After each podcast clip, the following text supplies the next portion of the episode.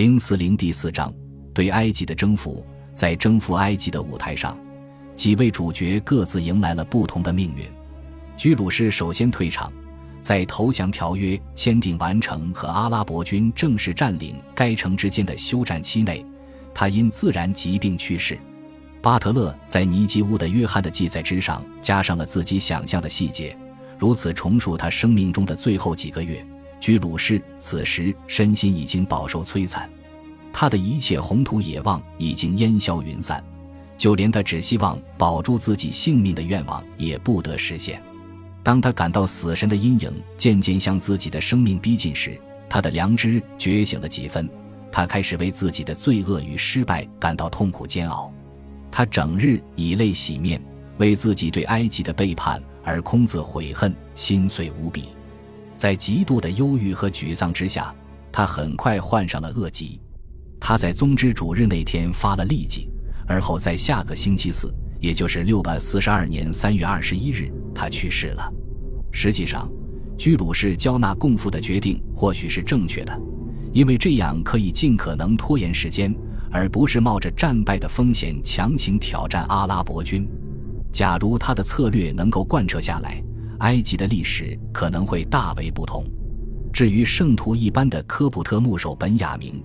他人生中的最后几年则与居鲁士截然不同。关于这位牧首，有一些倾向性过于明显但近乎同时代写成的传记留存下来。当阿穆尔占领亚历山大城时，一位名叫萨努提乌斯的科普特贵族劝说他为本雅明发布一份安全保证书，并邀请他回归亚历山大城。当他在藏匿了十三年后终于归来时，阿穆尔满怀爱戴与敬意地接待了他，并说道：“在我所征服的所有土地之上，我都没见过有如此虔诚的信仰者。”然后，这位总督命他回到科普特教会继续主持事务。于是，他便开始重新召回那些在居鲁士统治时期被迫抛弃信仰的科普特人，其中还包括一些主教。他开始着手重建奈特伦河谷中被加克顿教会毁坏的修道院，其中包括圣马卡里乌斯大修道院。这座建筑时至今日仍在作为修道院使用。正统教徒的善功与日俱增，民众纷纷欢欣鼓舞，如同牛犊被放开了额头，尽情吸吮母亲的乳汁一般。本雅明重回亚历山大城，在信众的拥护下，他在圣米纳斯修道院自任牧首。因为这里的所有教士都是埃及人，他们容不得这座修道院被可憎的加克顿信徒沾染。本雅明还与阿穆尔建立了良好的关系。亚历山大城陷落后不久，阿穆尔开始着手准备发起对利比亚的征服。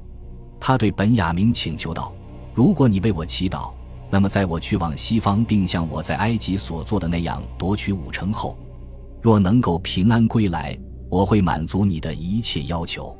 然后，前信的传记作家描绘了一幅令人瞠目结舌的场面：这位牧首为穆斯林将领祈祷，祝福他能够击败西兰尼加的居民。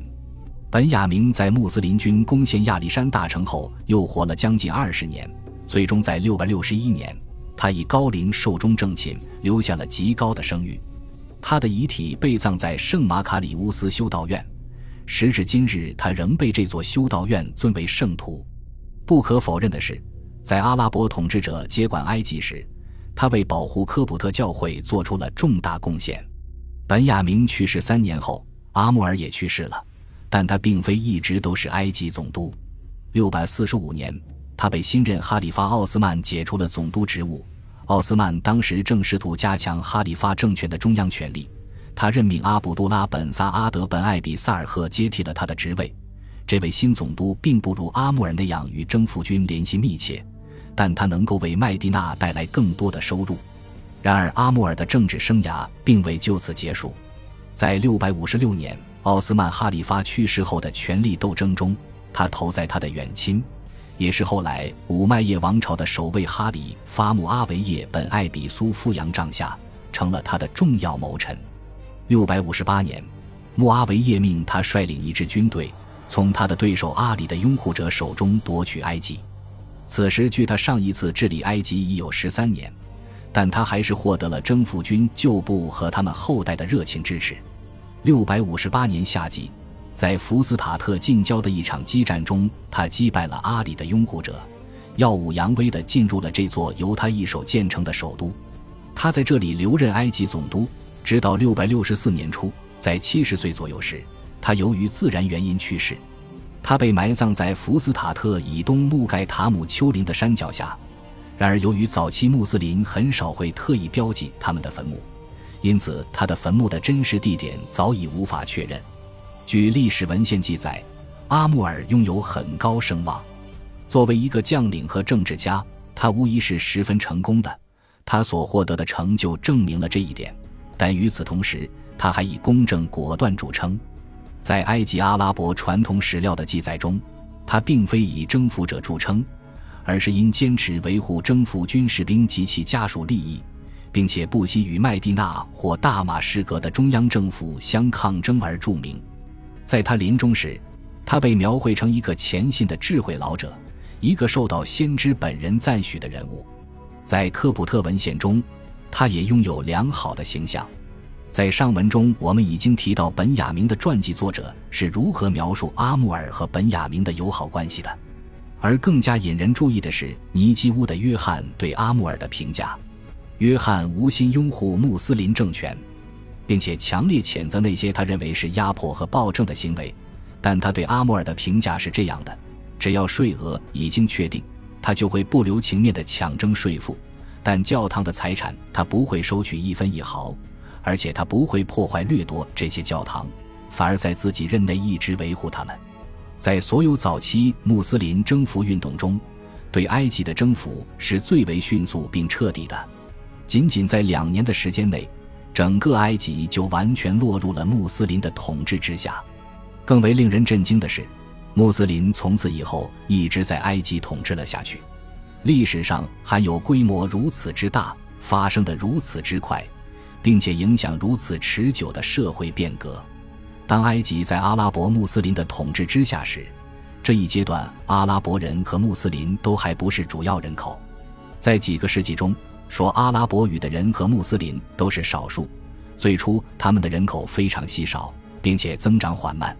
在总人口三百万的居民中，只有十万阿拉伯人。由此，我们可以看出阿拉伯人的数量多么稀少，即这个少数人群只占总人口的三十分之一左右。但似乎有点矛盾的是，征服者人口的稀少反倒更便于他们进行统治，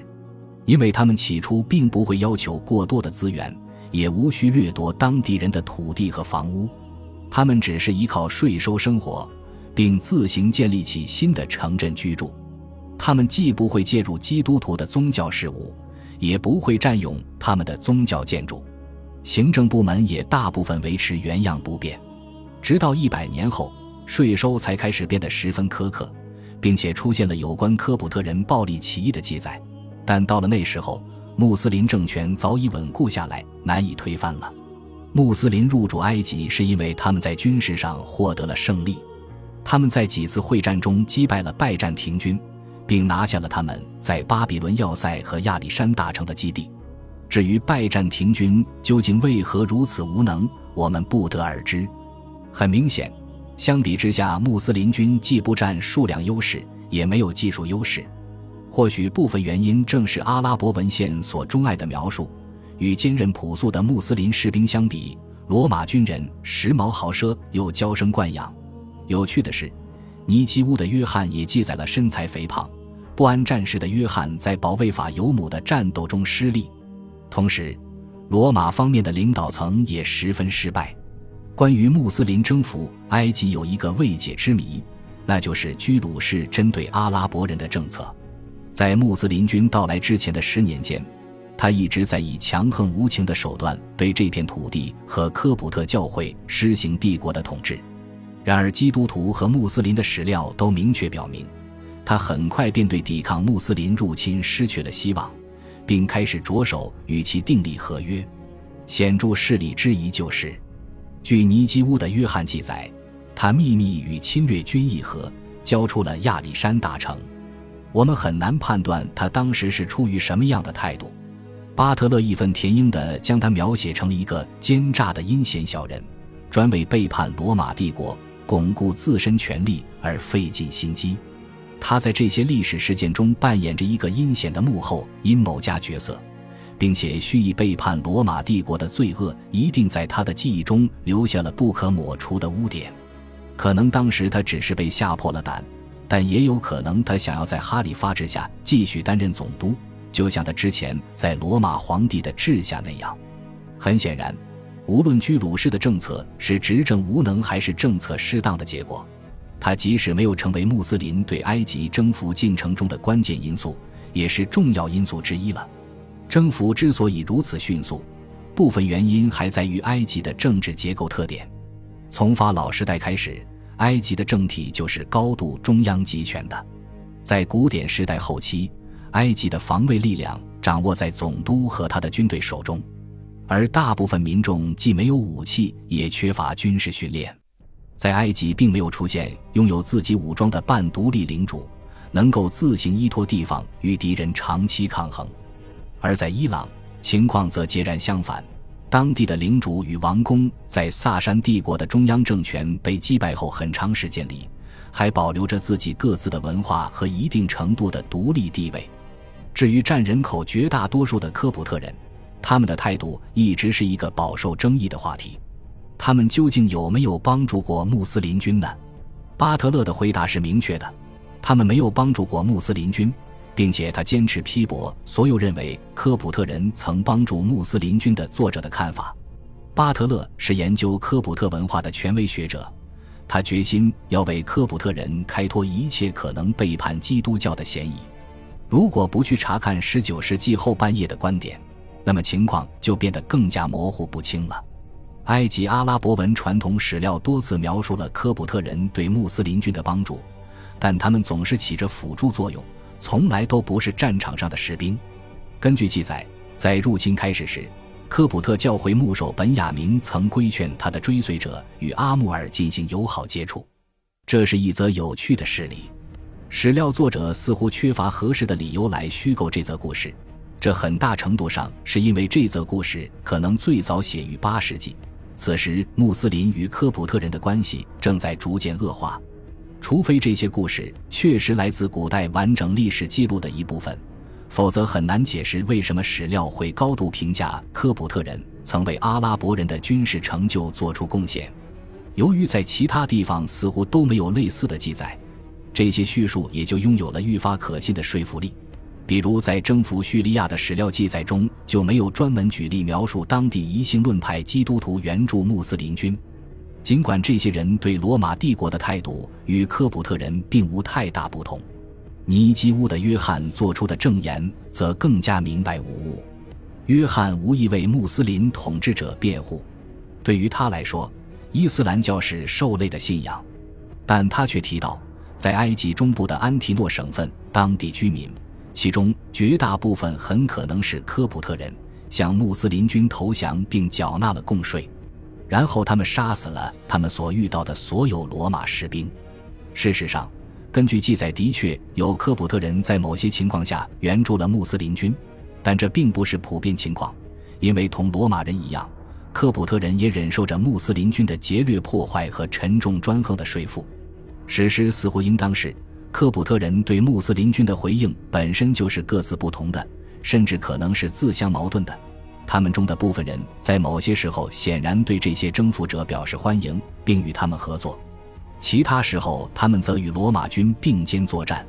许多居住在尼罗河谷和三角洲乡镇地区的民众一定感到，他们只是继罗马人之后，又迎来了另一批陌生而又贪婪强横的统治者。感谢您的收听，喜欢别忘了订阅加关注，主页有更多精彩内容。